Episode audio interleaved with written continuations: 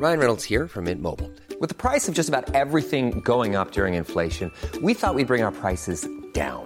So to help us, we brought in a reverse auctioneer, which is apparently a thing. Mint Mobile unlimited premium wireless. Ready to get 30, 30, bit to get 30, bit to get 20, 20, 20, bit to get 20, 20, bit to get 15, 15, 15, 15 just 15 bucks a month. So, Give it a try at mintmobile.com slash switch. $45 upfront for three months plus taxes and fees. Promo for new customers for limited time. Unlimited more than 40 gigabytes per month. Slows. Full terms at mintmobile.com.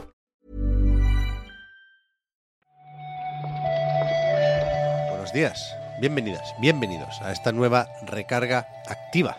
Vamos con la de este martes 20 de diciembre.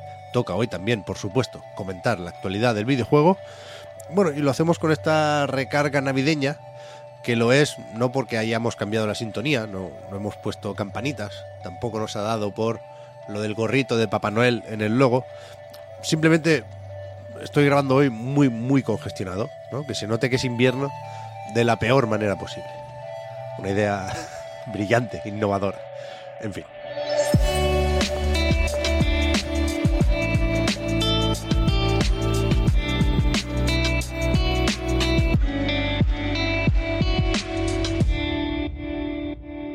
Empezamos hoy hablando de la Federal Trade Commission, de la FTC, de ese organismo regulador americano al que no le gusta mucho lo de la compra de Activision Blizzard por parte de Microsoft, aunque ahora es noticia por otro asunto. Resulta que han llegado a un acuerdo con Epic Games para que los del Fortnite paguen una multa de 520 millones de dólares, que son ahora mismo más o menos 490 millones de euros. Se ha movido un poco el cambio de divisas. Entiendo que el objetivo de esto es evitar ir a juicio y lo que están pagando, de hecho, son dos multas de 200 y pico millones cada una. La primera por incumplir una serie de leyes relacionadas con la protección de los menores. Leo por aquí que, por ejemplo, eh, estaba y no debería activado por defecto el micrófono o el chat. Para eso deberían eh, pedir un consentimiento de los padres o notificarlo de una forma que por lo visto no se hacía. Y tres cuartos de lo mismo con la recopilación de datos. Y la segunda multa tiene que ver con una serie de patrones oscuros, dicen desde la FTC, relacionados con los micropagos y pues una interfaz poco intuitiva, unos botones más o menos escondidos para que al final acabes gastando más, sin, por lo visto, darte cuenta, ¿no? Sin querer. Y, claro, con niños de por medio, podéis imaginar que no era lo bastante seguro el mecanismo para evitar que usaran la tarjeta de sus padres y acabarán gastando, como salen las noticias, miles de dólares o de euros, ¿no? Que puede sonar exagerado, pero, eh, de nuevo, la FTC dice que Epic ignoró más de un millón de quejas de usuarios que pedían reembolsos y, por lo visto, leo en Games Industry, que llegaron a bloquear o cancelar cuentas de Fortnite de usuarios que habían intentado recuperar el dinero mediante gestiones, digamos, con las entidades bancarias, ¿no? Intentando ahí bloquear o revertir los pagos. Desde, desde Epic lo que dicen es que esto queda muy atrás, ¿no? Porque es verdad que estos problemas se refieren a la situación del juego en 2017 o 2018 y desde entonces ha habido una serie de cambios. Ahora se puede hacer una cuenta para menores con efectivamente el chat desactivado y sin la posibilidad de comprar estos pavos in-game. Pero la cuestión es que Epic dice que va a pagar la multa porque quieren ser un ejemplo de trato a los usuarios. Y aquí, sin, sin querer yo defender al Fortnite más de la cuenta, ¿eh? sí, sí creo que, por supuesto, si, si han hecho algo mal, que paguen, ¿no? Pero lo, lo que leo por aquí es algo que he visto muy similar, ¿no? O que me suena mucho de tantos otros juegos, que no sé si les ha tocado a los de Team Sweeney o qué, o también irán por, por los demás, aunque no sean tan tan grandes como Fortnite, pero bueno, en general, qué narices, por supuesto, totalmente a favor de que se miren estas prácticas más que cuestionables. De Activision Blizzard, aunque no sea por la compra, podemos hablar también, ¿eh? Porque resulta que pronto se marchará su presidente. Cuidado, no es Bobby Kotick, CEO, director general, super jefazo, ya lo sabemos, ¿eh? Pero no tenemos tan presente a este tal Daniel Alegre, que es presidente y COO de Activision Blizzard y que lo lleva siendo desde abril de 2020 y lo será hasta el 31 de marzo de 2023. Anunciado que entonces se marcha, no sabemos quién le va a sustituir, pero eh, lo que sí se ha dicho es que se marcha para ser jefazo, en este caso, ahora sí, CEO de Yuga Labs, que son los de los NFTs de los monos, los del Board Ape Yacht Club.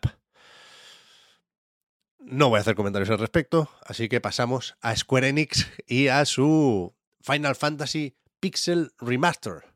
Esto es el recopilatorio con versiones efectivamente remasterizadas de Final Fantasy, Final Fantasy 2, Final Fantasy 3, Final Fantasy 4, Final Fantasy 5 y Final Fantasy 6.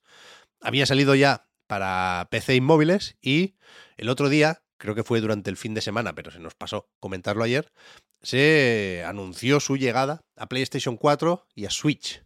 Será en primavera de 2023 y aunque yo no los he jugado, ¿eh? pero por lo visto tienen bastante trabajo y por lo tanto bastante interés, con, con este anuncio aparece una nueva polémica relacionada con todo esto. Teníamos ya la de la fuente o la tipografía que se usa para los menús y los diálogos y que a mí me parece espantosa. Yo soy de los que piensan que habría que cambiar sí o sí, pero ahora hay cierto jaleito con las ediciones físicas, porque esto se puede comprar digital, por supuesto, cada juego por separado o el paquete con los seis, pero si nos vamos a la tienda de Square Enix, creo que en principio solo se puede comprar aquí, resulta que las ediciones estándar de 75 pavos, eh, cuidado, están agotadas.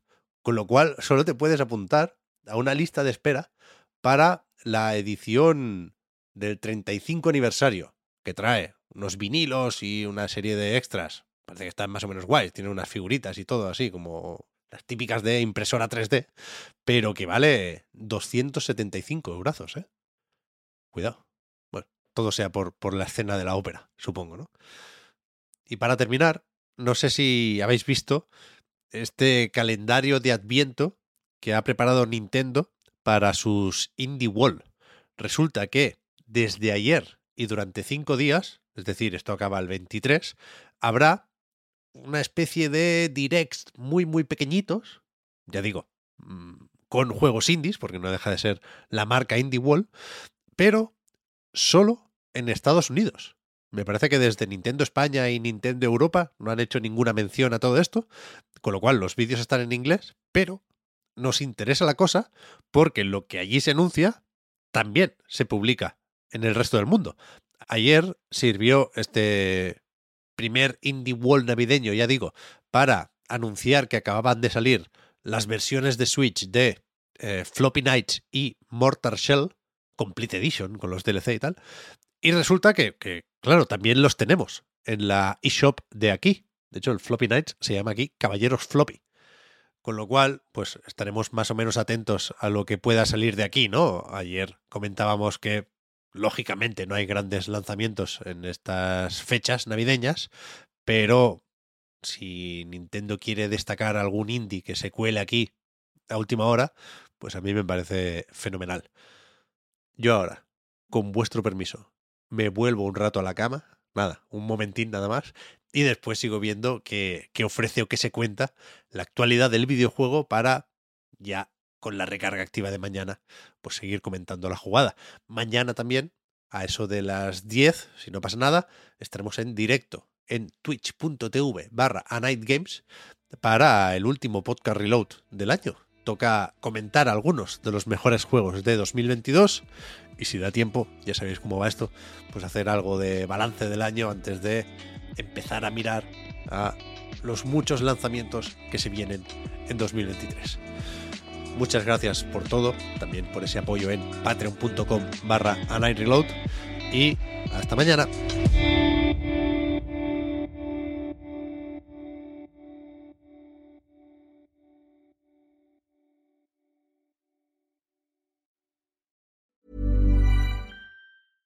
Hey, it's Paige DeSorbo from Giggly Squad. High quality fashion without the price tag. Say hello to Quince. I'm snagging high-end essentials like cozy cashmere sweaters, sleek leather jackets, fine jewelry, and so much more. With Quince being 50 to 80% less than similar brands. And they partner with factories that prioritize safe, ethical, and responsible manufacturing. I love that. Luxury quality within reach. Go to quince.com slash style to get free shipping and 365 day returns on your next order. Quince.com slash style.